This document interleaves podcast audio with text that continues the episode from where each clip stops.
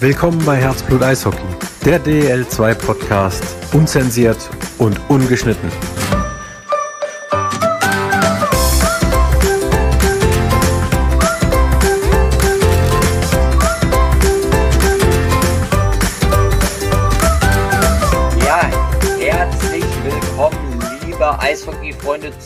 Einer neuen Ausgabe Herzblut Eishockey, der DEL 2 Podcast. Heute eine sehr, sehr elitäre Runde. Ich begrüße heute leider nur die Denise, da Thomas aus persönlichen Gründen verhindert ist.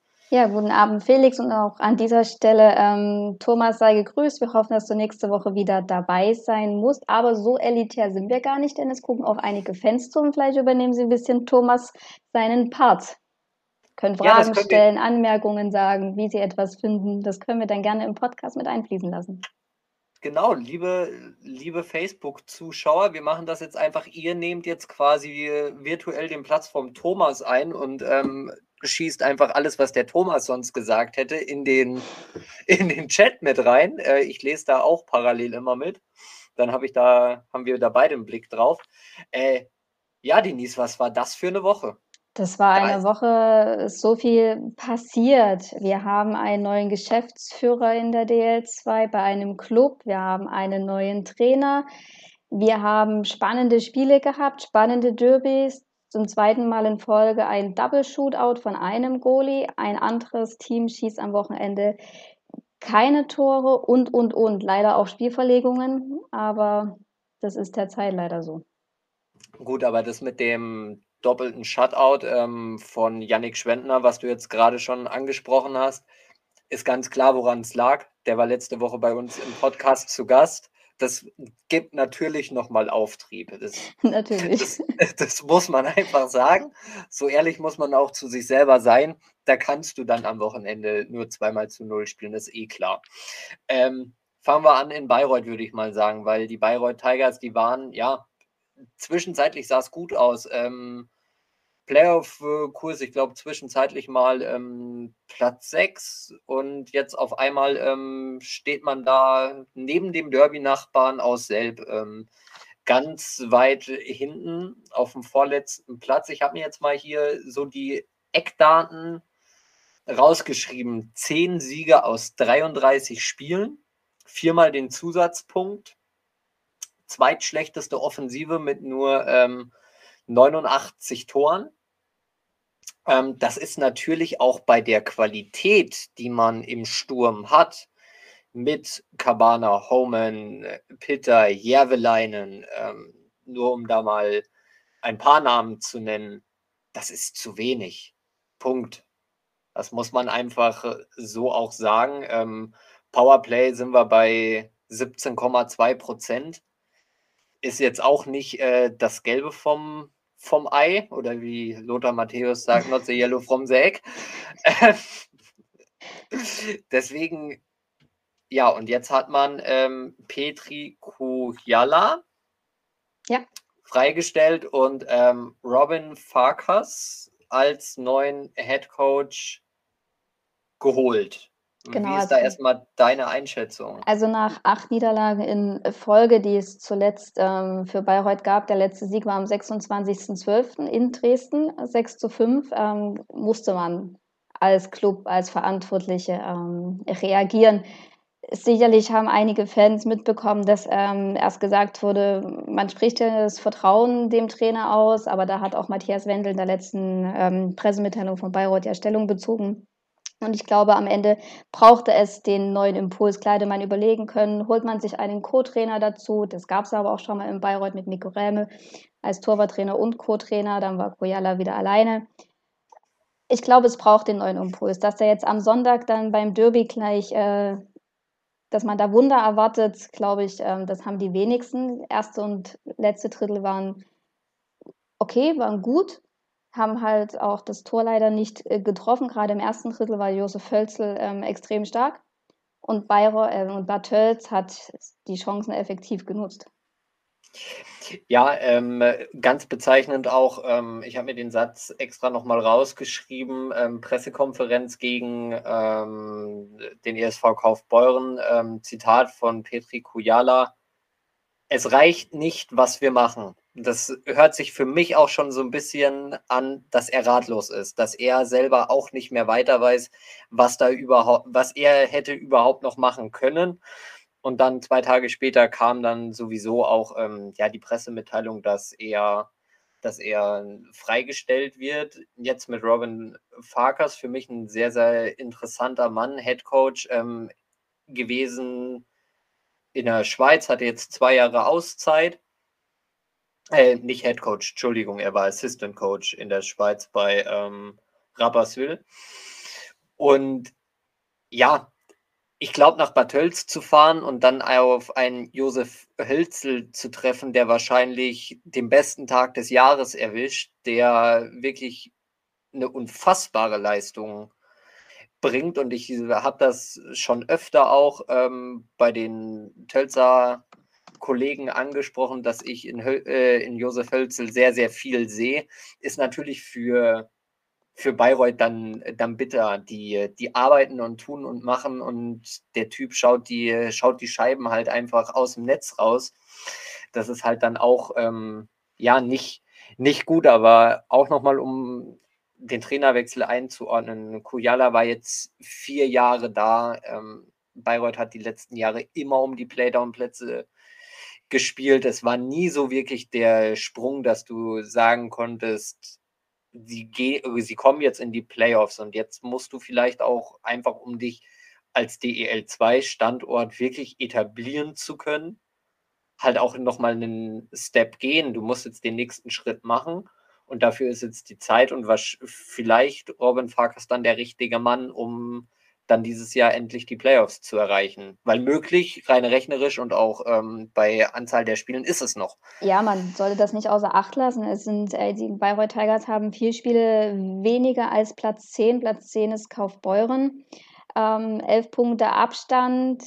Bei vier Spielen kann man zwölf holen. Klar stehen auch noch einige Clubs vor Bayreuth, die auch weniger Spiele als Kaufbeuren ähm, gespielt haben. Also das wird sicherlich noch ähm, sehr spannend spannend werden. Und ich glaube, eine Saison war mal Bayreuth sehr gut, weiß nicht, ob die erste oder die zweite nach dem Aufstieg war. Da waren sie doch, haben sie doch recht überrascht. Ich glaube, die zweite müsste das gewesen sein. In der ersten waren sie, glaube ich, in der zweiten Playdown-Runde und in der zweiten Saison haben sie sich, glaube ich, dann in der ersten Playdown-Runde direkt retten können. Ja. Glaube ich. Und ich musste gerade schmunzeln, weil äh, jetzt kommen auch ein paar Kommentare. Ähm, ja, aber da aus Dresden, er braucht einfach Kaffee und Kuchen. Das ist das Erfolgsgeheimnis. Ja, ähm, die Tipps gerne mal bei Yannick Schwendner einholen. Ähm, der steht da bestimmt mit Rat und Tat zur Seite, wie das mit Kaffee und Kuchen funktioniert.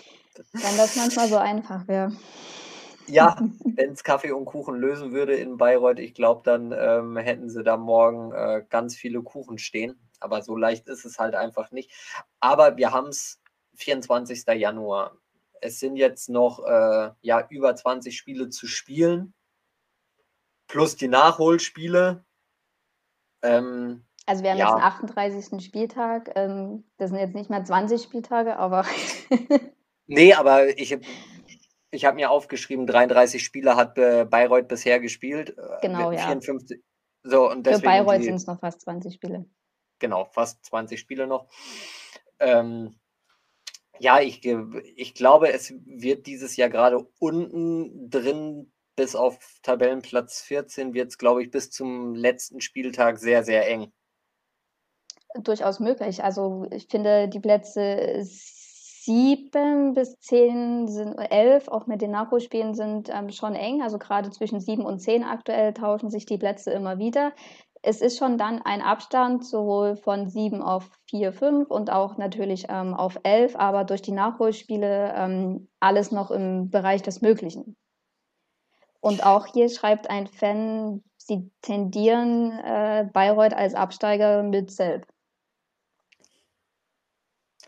Da, dass es dieses Derby dann in der zweiten Playdown-Runde gibt, heißt, äh, muss aber auch voraussetzen, dass äh, sie nicht in der ersten Player-Down-Runde schon aufeinandertreffen. Und wenn Bayreuth sich vielleicht doch mal in, noch in den Raus spielt und genau. auf Tabellenplatz 11 kommt, die Playoffs vielleicht knapp verpasst, ja, dann hast du dieses Derby halt direkt schon in Playdown-Runde 1. Alles möglich. Und alles, Genauso alles wie Platz möglich. 10. Genau, es ist, ähm, also das tatsächlich, Grüße an Thomas, ist jetzt gerade purer Kaffeesatz lesen und ähm, ja, Nostradamus, aber wir müssen, wir müssen abwarten. Ich glaube, jetzt wird sehr, sehr spannend. Die haben jetzt das Momentum so ein bisschen auf ihrer Seite. Natürlich der Einstand vom Trainer mit 7-2 oder 7-3 in Tölz ist gelaufen. Aber erstes Heimspiel dann zu Hause, auch wenn es ohne Fans ist. Das ist auch nochmal was anderes. Ähm, und jetzt musst du halt einfach gucken, dass du das Momentum nutzt und ähm, dann die Punkte tatsächlich auf dein Konto holst. Und das ist mit dem Kader prinzipiell. Erstmal ist das möglich. Ja. Das, ist, das ist keine Mannschaft, die für mich äh, prinzipiell gegen den Abstieg spielt. Nein, für mich auch nicht. Und ich finde einen Fakt bei dem neuen Trainer noch ähm, beeindruckend.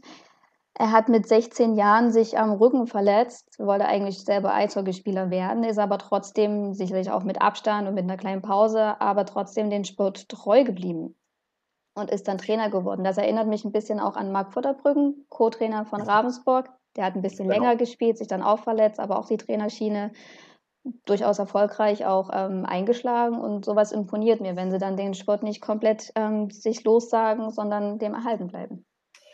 Vor allen Dingen, ich glaube, dass da dann vielleicht auch noch so ein bisschen ein Quäntchen Distanz da ist, um Sachen nochmal anders zu beurteilen. Dass du da vielleicht nochmal einen anderen Blickwinkel reinbringen kannst, den der Spieler vielleicht in der Situation einfach, weil er Vollblutprofi ist und gewinnen will und ähm, dann Ja. alles gibt, nochmal ähm, vielleicht ein bisschen anders macht.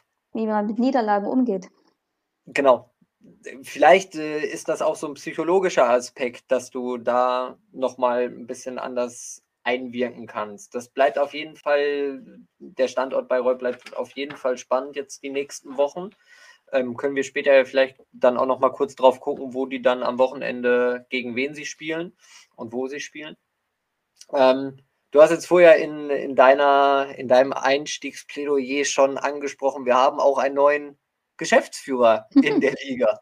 Ein, ein alten neuen, wenn man das so sagen will. Quasi, und, äh, und das Konstrukt ist natürlich sehr, sehr spannend. Ähm, Ralf Bader wird Geschäftsführer der Tölzer Löwen mit sofortiger Wirkung. Und Ralf Bader war bis 2017 Geschäftsführer vom ja, Erzrivalen.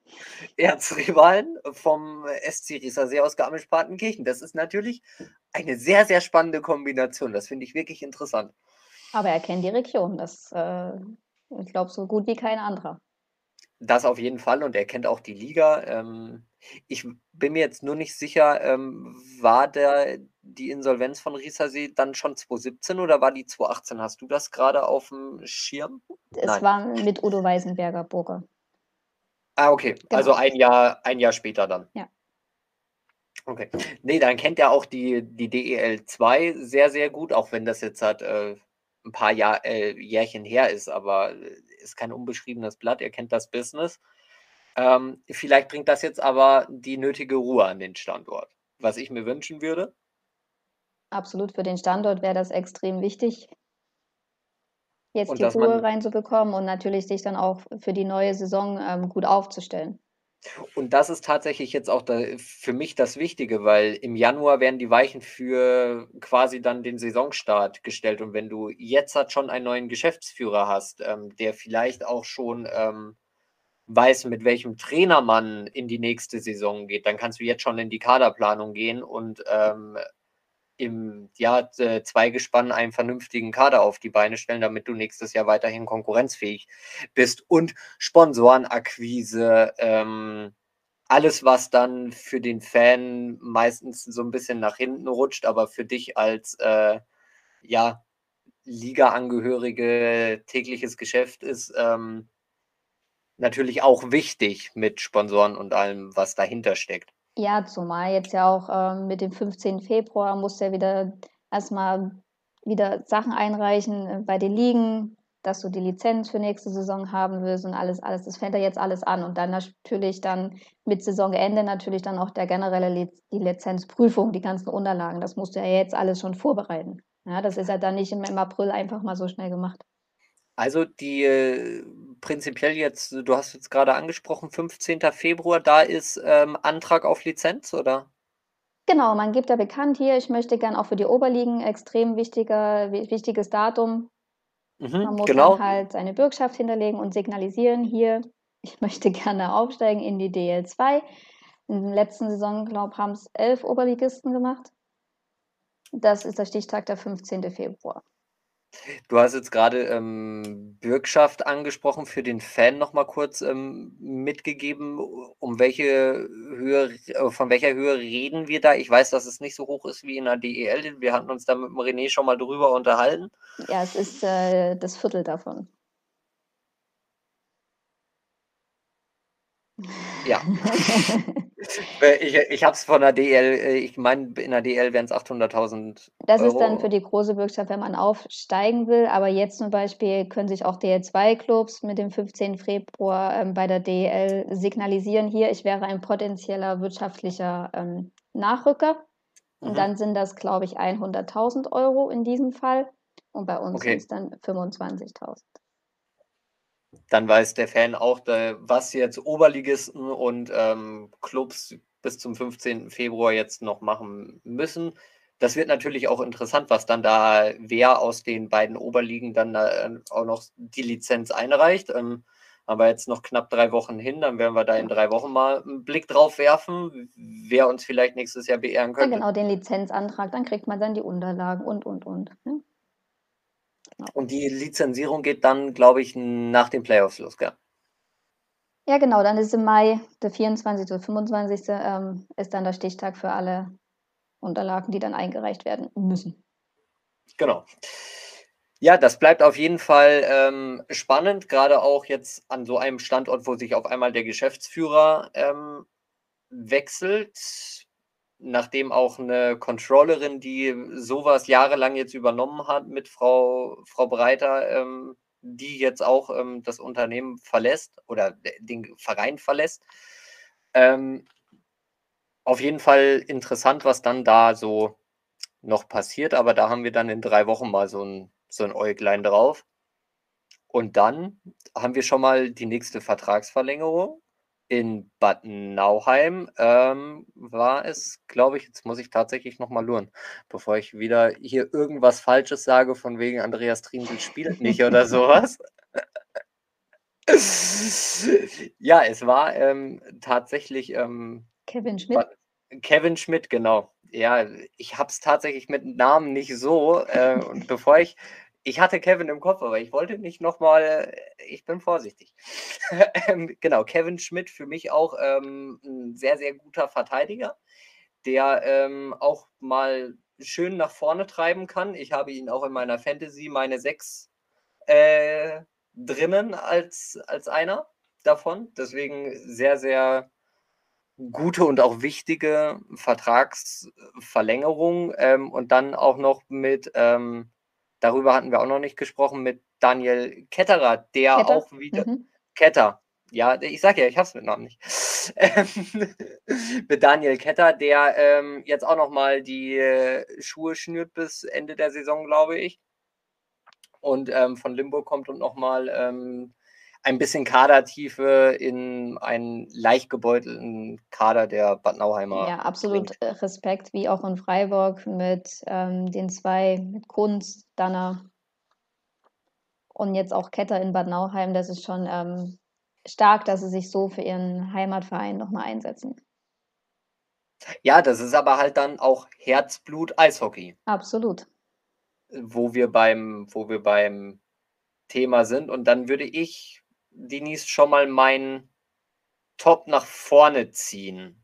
Weiß nicht, wir haben bestimmt noch andere Themen, aber ich ziehe meinen Top nach vorne und wir sagen, ähm, Howard Carpendale hat es damals schon gesagt und wir sagen Hello again nach Frankfurt und herzlich willkommen zurück, äh, Adam Mitchell, der ja quasi eigentlich nie wirklich weg war. Stimmt. Der, der ja immer, äh, also so lese ich es raus, der ja in Frankfurt geblieben ist. Und da, da muss das Konstrukt muss man jetzt mal kurz auseinander ähm, fieseln.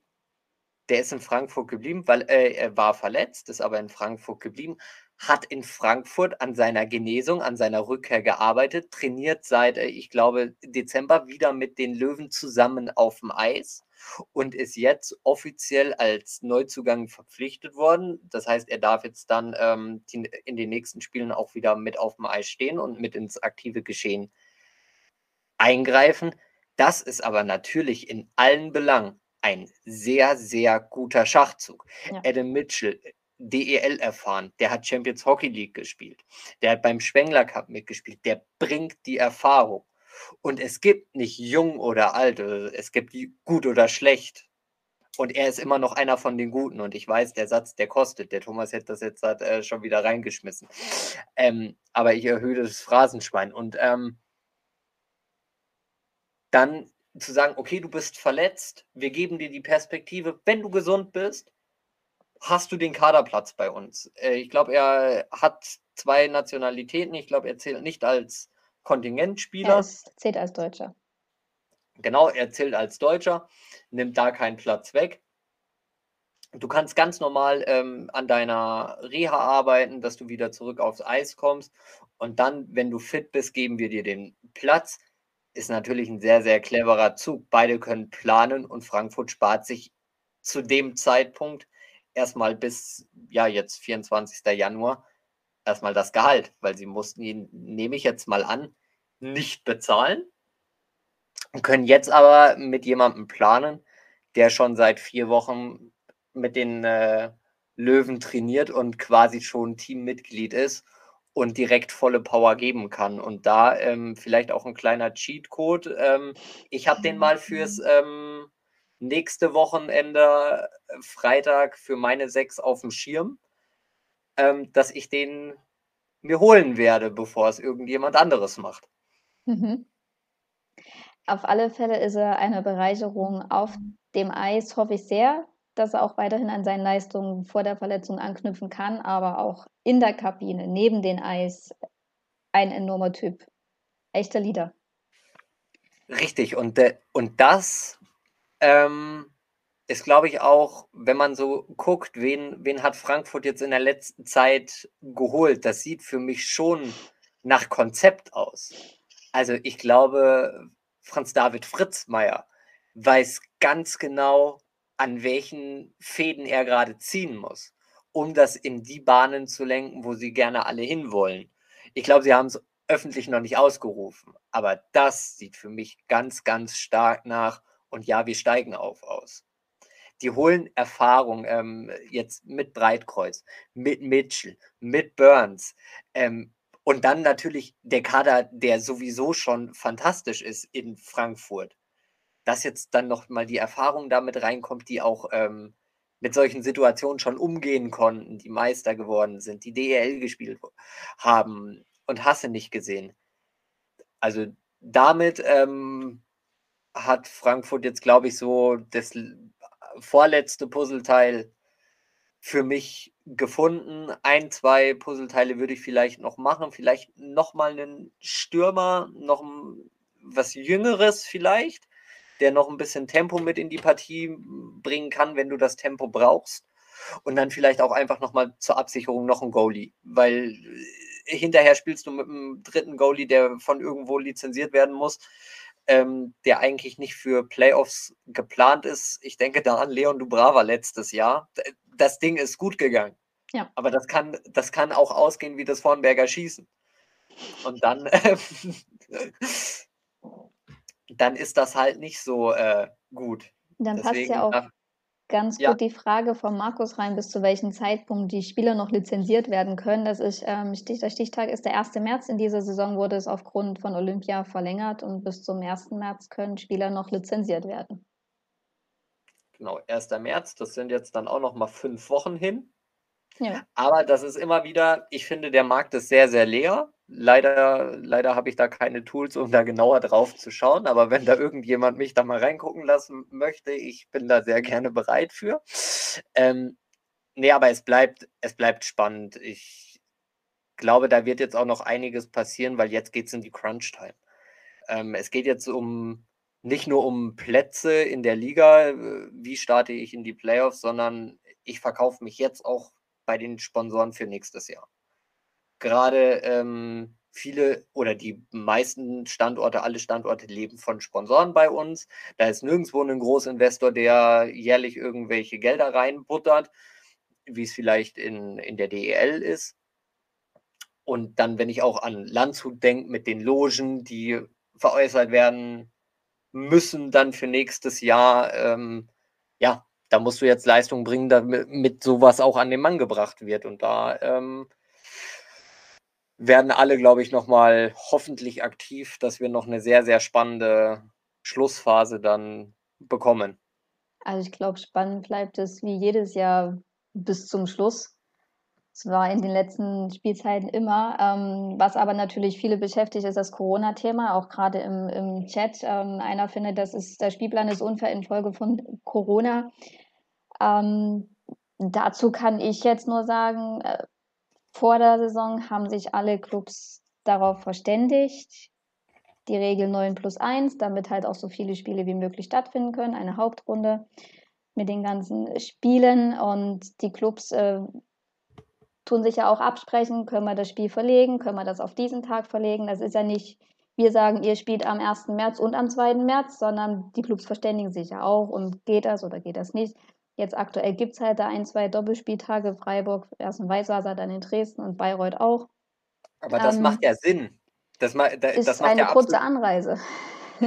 Für, für mich, ähm, als ich das gelesen habe, für mich macht das absolut Sinn. Sonst fährst du jetzt nach Weißwasser. Ich m, glaube, das sind aus Freiburg müssten das gute 800, 900 Kilometer sein, um dann zurückzufahren, um vielleicht Donnerstag nach Dresden zu fahren. Das ist ja, das ist ja Käse. Da, da übernachtest du lieber eine Nacht im Hotel, bist vielleicht von deinen Liebsten entfernt, aber bist halt fit und kannst mit voller Energie ähm, in Dresden dann aufs Eis gehen. Und wenn Dresden dann halt da auch so mitspielt und sagt, können wir machen und ihr kriegt auch noch eine Eiszeit davor am Vormittag, ähm, dann ist das doch die Solidarität, die sich eine Liga eigentlich wünscht weil die Vereine da alle an einem Strang ziehen und ähm, da jeder jedem hilft. Und ich finde das, nee, unfair finde ich nicht. Ich glaube, unfair ist der falsche Begriff, sondern die machen einfach das Beste aus der Situation. So ist es. Ähm, das Beste aus der Situation machen. Jeder wusste vor der Saison, dass es wieder, man muss ja leider wieder sagen, ähm, passieren kann. Und auch dann die Frage, ob wir als Liga über einen Saisonabbruch nachdenken ähm, oder die Saison durchgedrückt wird. Was heißt hier durchgedrückt? Also es war jedem klar, wir haben uns darauf eingestellt, deswegen haben sie sich auch auf 9 plus 1 geeinigt. Und was ist denn die Alternative? Saisonabbruch oder gar nicht starten oder, oder halt jetzt beenden? Die Spieler sind arbeitslos es ist eine lange Zeit bis, äh, lange Zeit bis zur nächsten Saison. Sponsoren ein wichtiges Thema. Bleiben sie am Puck äh, oder springen sie ab und, und, und. Das sind ja viele, viele Fragen. Und hätte man gar keine Saison gemacht, ein Jahr kein Eishockey, was passiert mit den Spielern? Kommen die dann wieder? Suchen sie genau. sich ähm, einen Job? Gehen sie den Eishockey dann ähm, fremd und kommen gar nicht wieder zurück? Das sind ja auch alles Themen, die man mit bedenken muss. Das ist nicht so einfach gesagt, man bricht eine Saison ab. Genau. Und ähm, ich muss auch immer noch sagen, ähm, wenn man in andere Eishockeyländer schaut, muss man sagen, ist die DEL 2, also nochmal für alle Zuhörer, ich bin nicht bei der DEL 2 angestellt. Ich mache das, ähm, weil es mir Spaß macht und in meiner freien Zeit. Das ist jetzt auch gar kein Schleimen. Ähm, eine sehr, sehr professionelle Liga, ähm, hat vielen Ligen was voraus. Man hat da auch in den letzten Jahren eine sehr, sehr große Entwicklung gesehen. Ähm, angefangen von Zuschauerzahlen, die ähm, vor Corona-Start auf einem Ultra-Hoch waren. Und ich möchte mir gar nicht ausmalen, wo das hingegangen wäre, wenn diese Pandemie nicht gekommen wäre. Da hätten wir wahrscheinlich äh, bei uns in der zweiten Liga teilweise höhere Zuschauerzahlen gehabt wie in anderen europäischen äh, Ligen in der ersten Liga, wenn ich da so mir Durchschnittszahlen ähm, Richtung Slowakei, was auch eine Eishockey-Nation ist, keine Frage. Aber das wird da anders angenommen von den Fans. Und da muss man schon sagen, ist das der logisch richtige Schritt, dass du weiterspielst, dass du Geisterspiele machst, ähm, dass du die Saison nicht abbrichst, dass du auch mal mit einer kurzen Bank spielst. Und man muss ja auch so ehrlich sein, es trifft ja nicht immer dieselben Teams, die mit einer kurzen Bank spielen. Es ist eigentlich fast jedes Team mittlerweile dabei gewesen, dass es ein, zwei Spiele hatte, wo sie auf dem Zahnfleisch gegangen sind. Klar, du hast dann immer mal wieder einen Standort dabei, der aufgrund seiner eh schon dünnen Kaderdecke dann viel härter getroffen wird. Aber prinzipiell, wir hatten es jetzt in Bayreuth, wir hatten es in Selb, wir hatten es in Freiburg, wir hatten es in Tölz, wir hatten es in Frankfurt. Ich kann jetzt die ganze Liga aufzählen. Ähm, überall war, war dünn besetzt ich glaube, bis auf Heilbronn, einfach weil die die äh, sehr, sehr ähm, intensive Kooperation mit den Jungadlern und mit den Adler Mannheim haben. Die können sich da immer irgendwie aushelfen, damit sie zumindest genug Beine haben. Aber ja, ich sage das mit Absicht, weil wenn man beobachtet, klar, dann stehen auf dem Spielberichtsbogen sieht das dann immer ganz schön aus. Du hast einen vollen Spielberichtsbogen, vier Sturm rein, sieben Verteidiger. Ja, und von ähm, den 19 Feldspieler sitzen dann eigentlich sieben, acht kontinuierlich an der äh, Bande und kriegen dann im dritten Drittel zwei Minuten vor, vor Schlusssirene nochmal drei Shifts für 15 Sekunden. Das ist äh, deswegen, ja, Gut, macht so halt dann. Dürfen nicht auf dem Spielbogen am Spieltag stehen, aber ich weiß, was du, was du meinst. Ja. Klar, und Unterstützung von Viertellizenzpartnern ähm, kann dann natürlich dann helfen, dass man vielleicht in die eine oder andere Lücke schließt, gerade wenn man ein bisschen einen kleineren Kader hat. Und der Markus, ich denke, er ist aus Kassel, empfindet es dann so, dass Corona in den Playoffs gefährlich werden kann. Klar, ja, weiß nicht, K.O.-Duelle, was ist, wenn dann eine Mannschaft Corona hat, dann muss dann natürlich geschaut werden. Man hofft es nicht, dass es so passiert. Hat, die Liga sich da schon ähm, Gedanken drüber gemacht, Denise? Äh, ich ihr, denke, die. Oder hat der René da schon äh, was in der Schublade liegen? Ich glaube, jede Liga, die darüber nicht nachdenken würde, wäre, wäre das wäre falsch. Klassische Pressesprecher-Antwort. Dass, ich da jetzt natürlich wieder, dass ich da jetzt natürlich wieder keine Informationen rauskriege, war mir eigentlich vorher schon klar. Aber versucht hast du es. Ja, natürlich, man muss jede Chance nutzen. Ähm, nee, aber ich glaube tatsächlich, ähm, wenn man auch jetzt hat, guckt, gutes Beispiel aus deutscher Sicht, ähm, die Champions Hockey League, wo es erst München getroffen hat im Halbfinale, dann hat es jetzt hat, ähm, Tampere getroffen. Ähm, auch immer noch selbes Halbfinale, nie gespielt. Ähm, und die Champions Hockey League sucht immer noch äh, irgendwie, dass das sportlich gelöst wird. Da musst du halt ein bisschen flexibler sein. Und letztes Jahr hat die DL2 es auch geschafft, Playoffs zu spielen. Grandiose Playoffs mit einem grandiosen Finale, wo ähm, auch alle Beteiligten alle Hände voll zu tun hatten. Und ähm, dann bin ich da guter Dinge, dass wir das auch dieses Jahr schaffen. Ich auch. Und also ich bin ja generell kein negativer Mensch. Ich, äh, klar bricht es manchmal auf einen ein, oh, wieder eine Spielabsage. Es ist halt nicht schön. Ich will das S-Wort nicht sagen, aber klar geht dir das als erstes in den Kopf rum. Aber dann, nein, wir schaffen das, äh, müssen halt auch alle an einem Strang ziehen, das ist auch klar, aber das ähm, zeigt die Liga und die Clubs eigentlich? Und auch wie Markus hier so schön im Chat schreibt, ein dünner Kader kann auch manchmal Wunder wirken, weil die alle näher zusammenrücken und der eine für den anderen einspringt. Das ist manchmal auch ein schöner Effekt. Natürlich. Aus der Not eine Tugend gemacht. Oh, mein Viel Euro hilft nicht immer viel. Nein. So, habe ich äh, schmeiße ich gleich den nächsten hinterher. Sind wir, sind wir bei zwei. Der Thomas kann zählen. Ähm, ja, es äh, ist schon auch so, wenn man sich anguckt, Mannschaften, die mit einem dünnen Kader spielen, die holen einfach aus dem Teamgefüge sehr viel Spirit raus. Ähm, du siehst da wirklich, dass das dann ähm, eine Mannschaft ist äh, mit Kampf und Ehrgeiz. Äh, ja, die, die Tölzer Löwen, die praktizieren das ja jetzt schon seit anderthalb Jahren. Das war letzte Saison so, das ist diese Saison so. Ähm, und dafür steht man immer noch gut da, das muss man auch sagen. Und auch ähm, Selb, die ja auch eine dünne Kaderdecke haben, oder auch Bayreuth jetzt momentan, ähm, die kämpfen auch bis zum Umfallen, auch wenn die nur 12, 13 Spieler haben. Das ist äh, schon sehr, sehr gut. Mhm, ja, auch gestern Ravensburg mit 13 Spielern gegen Frankfurt, auch wenn es nach Penaltyschießen war, ähm, gewonnen. Ja, wichtiger Sieg. Für Ravensburg ja. Für Frankfurt ja, nicht. Nein, nein, aber für, für Ravensburg natürlich ein äh, wichtiger Sieg, nachdem Dresden ähm, einfach mal wieder sechs Punkte Wochenende gemacht hat und äh, die Dominanz gezeigt hat und jetzt äh, bei drei Spielen mehr, fünf Punkte mehr auf Ravensburg jetzt hat, äh, war es wichtig, dass Ravensburg äh, zumindest zweifach punktet. Für Frankfurt, ähm, ich glaube,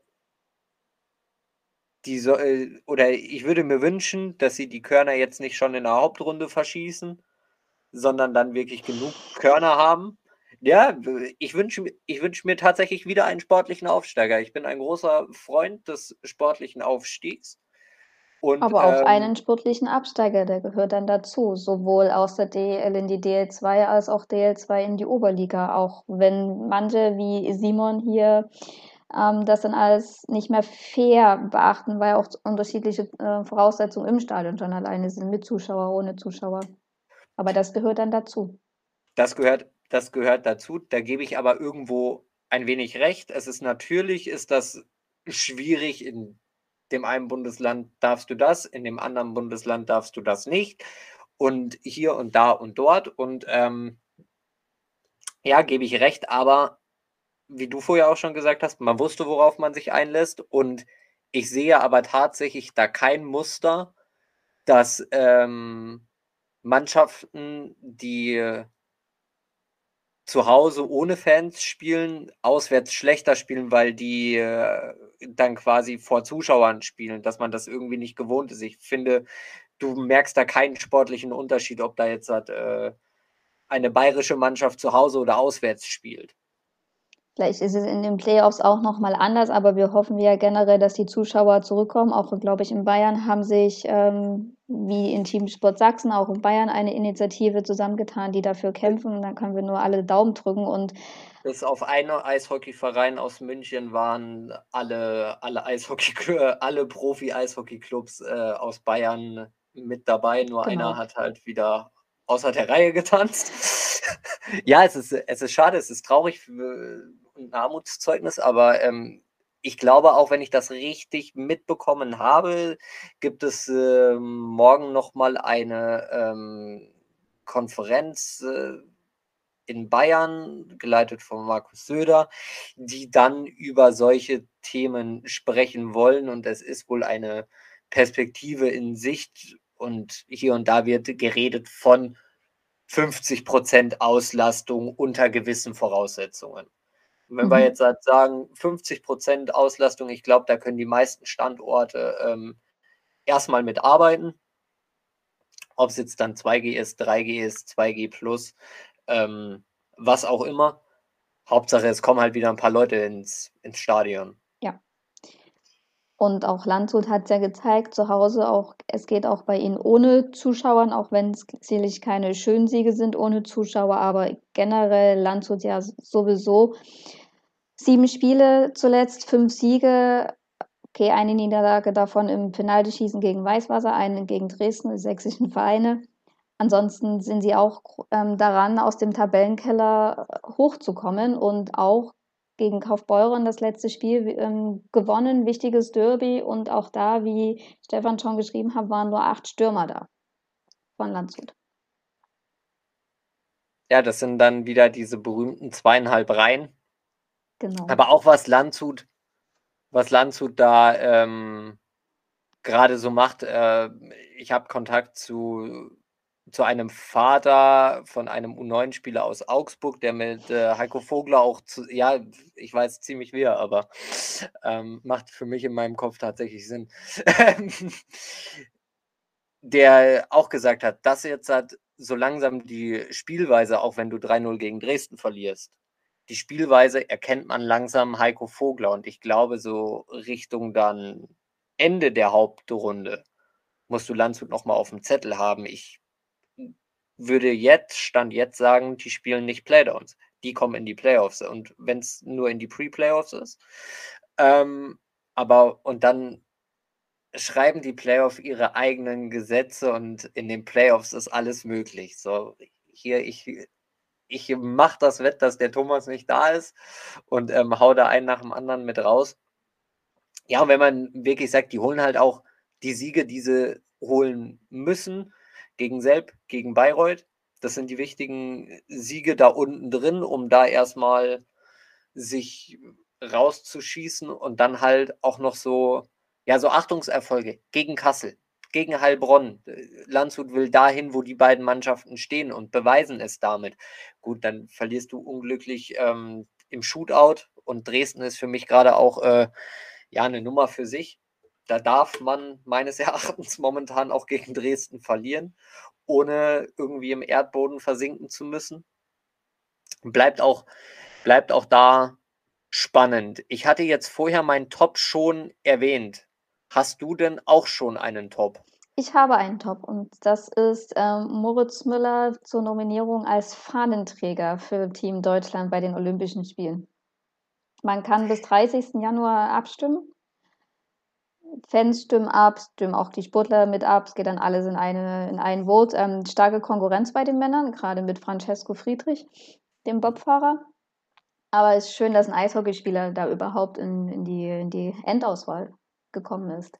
Ja, vor allen Dingen Moritz Müller, ähm, sowohl auf dem Eis, ein fantastischer Eishockeyspieler, ist meines Erachtens viel zu oft unterm Radar, weil er einfach ein defensiver Verteidiger ist. Da hast du jetzt nicht so die, die Schlüsselszenen, aber der arbeitet viel fürs Team, der macht viel mit den jungen äh, Menschen. Äh, ihm war das nicht zu blöd, als die DEL nicht gespielt hatte, nochmal für Kassel aufzulaufen. Ähm, ich kann mich hier an ein Interview mit ihm erinnern. Das Interview an sich ging, glaube ich, 35 Minuten. Das Telefonat davor ging, glaube ich, zweieinhalb Stunden.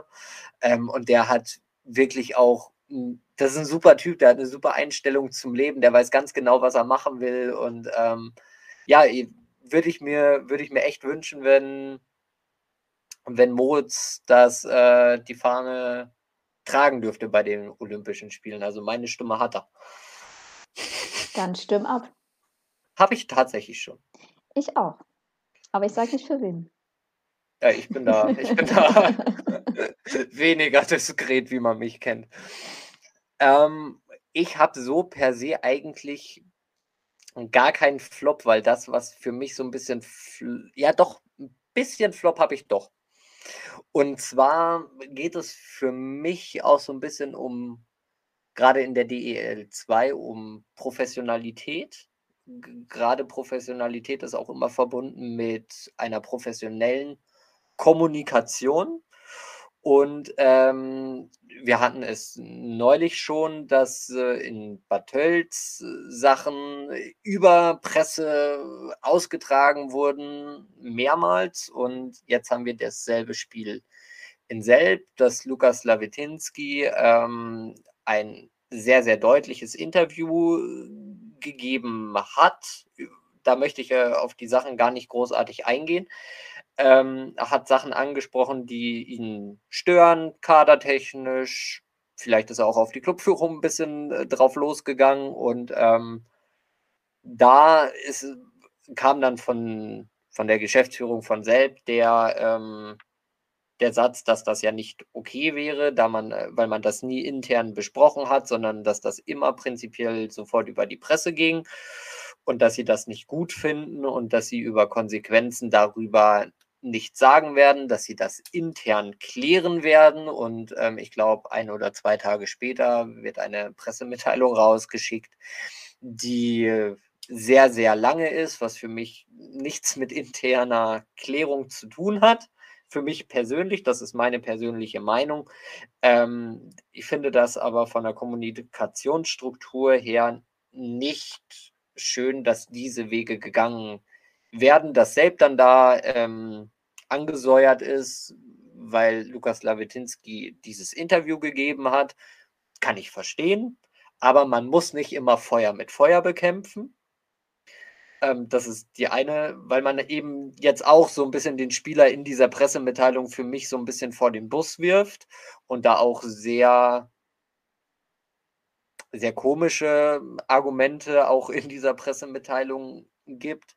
Andererseits finde ich es auch von Lukas Lawetinski nicht okay, dass er, ähm, wenn es wahr sein sollte, dass er das im Verein nie angesprochen hat, dass er das als erstes über ähm, einen Radiosender preisgibt. Sollte das so sein? Das weiß man nie, weil man nie mit dabei ist. Keine Ahnung. Das ist noch so mein, mein kleiner Kommunikationsflop.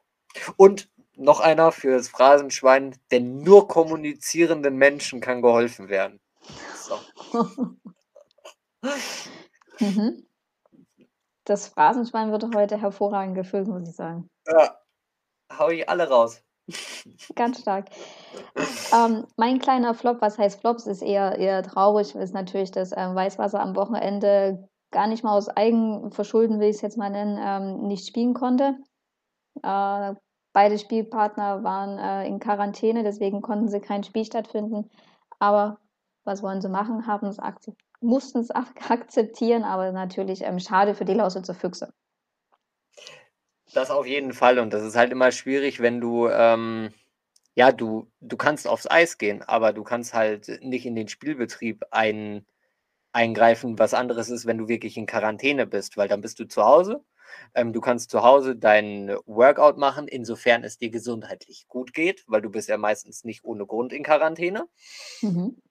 Und Lausitz, die sind fit. Die, die haben Energie und ähm, werden jetzt ganz brachial aus dem, aus dem Flow rausgerissen. Ist sehr, sehr schwierig und äh, tatsächlich nicht, nicht gut. Aber werden wir sehen, wie sie äh, morgen dann da quasi auf, ein, äh, auf heimischem Eis gegen Selb wieder aus der Kabine rauskommen. Ähm, wird man sehen, was die, was das Wochenende jetzt mit ihnen gemacht hat, dass sie nicht im, nicht im Spiel waren. Aber man muss es auch positiv sehen. Neuer Trainer, nochmal zwei, drei, vier, vier Tage mehr Zeit. Du kannst Powerplay an so, in solchen, weil die Spieler, die werden nicht großartig Lust haben. Die machen das, was ihnen am am meisten Spaß macht und das ist meistens aufs Tor schießen. Ähm, also Powerplay, Powerplay, Powerplay, Powerplay. Und halt die Verteidiger Penalty Killing. Vielleicht ist das so ein bisschen der Schlüssel zum Erfolg. Man wird es dann morgen Abend um 19.30 Uhr sehen. Aber wir haben wieder sehr, sehr interessante Partien. Natürlich Absolut. Kaufbeuren gegen äh, Bayreuth. Bayreuth ist ähm, morgen für mich sehr, sehr interessant. Ja, aber auch Kassel-Krimitschau. Äh, Kassel hat heute Abend schon ähm, verkündet, dass sie morgen spielen werden. Äh, Krimitschau am Wochenende zwei Niederlagen, kein Tor. Die wollen natürlich äh, die Torflaute beenden und müssen da nach Kassel. Ja, und dann ich weiß nicht, äh, ab und zu, die, weil die haben auch oft aufs Tor geschossen, Krimitschau. Es ist halt jetzt, es ist nicht so, dass die gar keine Schüsse abgegeben mhm. haben, sondern äh, die haben schon nach der, nach der Devise gespielt, Packs to the net und ähm, alles probiert, aber kein Scheibenglück. Und das kann aber dann vielleicht auch gegen dezimierte Huskies so der Ketchup-Effekt äh, Ketchup-Flaschen-Effekt sein. Du klopfst und klopfst und klopfst und irgendwann kommt der ganze Schwall raus und auf einmal ähm, schießen sie da die Kassel, äh, die Huskies aus der Halle. Man weiß es nicht. Wir werden es morgen sehen. Wenn man einschaltet, auf jeden Fall, ja. ähm, und dann am Wochenende, es ist wieder Derby-Time. Mal wieder. Mal, mal wieder. ähm, Dresden gegen äh, die Lausitz, Sepp gegen Bayreuth, wenn dann wieder alle spielen dürfen, aber es sieht ja gut aus. Ravensburg gegen Kaufbeuren. Kaufbeuren. Ähm, also drei Derbys an einem Abend. Das ist prädestiniert für eine Konferenz auf Spray TV. Absolut. Gerade die, also die drei Spiele würde ich mir direkt in eine Konferenz reinpacken. Und dann ähm, auch Sonntag, Kassel gegen Dresden. Ähm, beides Teams der Zukunft, die irgendwann den Angriff nach oben dann starten wollen. Also auch das ein sehr, sehr interessantes Duell. Genau. Auch Heilbronn, Frankfurt finde ich hochinteressant am Sonntag. Ja, vor allen Dingen äh, Heilbronner waren jetzt, glaube ich, auch ähm, in Quarantäne. In Quarantäne, das wäre dann das erste Spiel, nee, das zweite Spiel nach der Quarantäne, Freitag gegen äh, im Sahnpark. Das ist natürlich auch, du bist in Quarantäne, darfst dann nach Krimitschau in den eiskalten Sahnpark. Draußen ist sowieso schon nicht so warm, dann darfst du dann noch in die Halle. Ich glaube, in Dres, äh, in Sachsen, äh, habt ihr schon wieder Fans? Ja, ne? Tausend. Genau. 1000. Ja, und 1000 Fans im, im Sahnpark, das äh, ja, willst du dir auch nicht freiwillig unbedingt antun. Ähm, das kann natürlich auch sehr, sehr interessant werden. Eigentlich sind alle Spiele interessant. Es gibt, ja, weil es halt aber auch immer in diesen Gruppen, die wir in der Tabelle haben, du hast so die, die ersten fünf, die relativ nah zusammen sind, dann hast du so die Plätze sieben bis zehn, die sehr, sehr zusammen sind, dann ähm, die Plätze zehn bis 13, die sehr zusammen sind. Es ist halt immer irgendwo Spannung drin. Absolut. Die hoffentlich dann auch bis zum 52. Spieltag dann bleibt. Davon gehe ich aus. Das wär, äh, war das, ich glaube, vor zwei oder drei Jahren war das, wo wir Hauptrundensieger, glaube ich, auch erst am letzten Spieltag festgelegt haben. meistens am letzten Spieltag ist immer meistens, ob es Hauptrundensieg ist, ob es äh, die Pre-Playoffs-Plätze sind, ob es Heimrecht ist. Also bis jetzt gab es jede Saison immer etwas Umkämpftes. Nee, da freue ich mich auf jeden Fall drauf und ich, vielleicht wird es ja jetzt auch für dich, ich denke ja da auch so ein bisschen immer an dich, weil das für dich immer alles mit Arbeit verbunden ist. Vielleicht wird es ja jetzt nächste Woche ein bisschen ruhiger und es wird nicht so viel personelle Änderungen irgendwo geben. Vielleicht. Oder Schauen wir mal. Es wäre schon mal schön, wenn wir keine Spielverlegung hätten. Davon geht es mir nicht um, um die Arbeit, sondern um die Sache an sich. Ja, aber noch sieht es ja gut aus, ne? Also man will den Tag ja nicht vom Abend loben, aber für nächstes Wochenende sind wir ja erstmal wieder in voller Stärke unterwegs und da ja auch an vielen Standorten äh, mit Fans. Ich glaube, nur an zwei Standorten am Freitag wird es keine Fans geben. Leider. Leider. Aber auch das abwarten. Morgen alle die, äh, die Daumen drücken für die bayerischen Vereine. Vielleicht haben wir ja am, am Freitag doch in jeder Halle Zuschauer. Man weiß es nicht. Haben wir noch was aus dem Chat?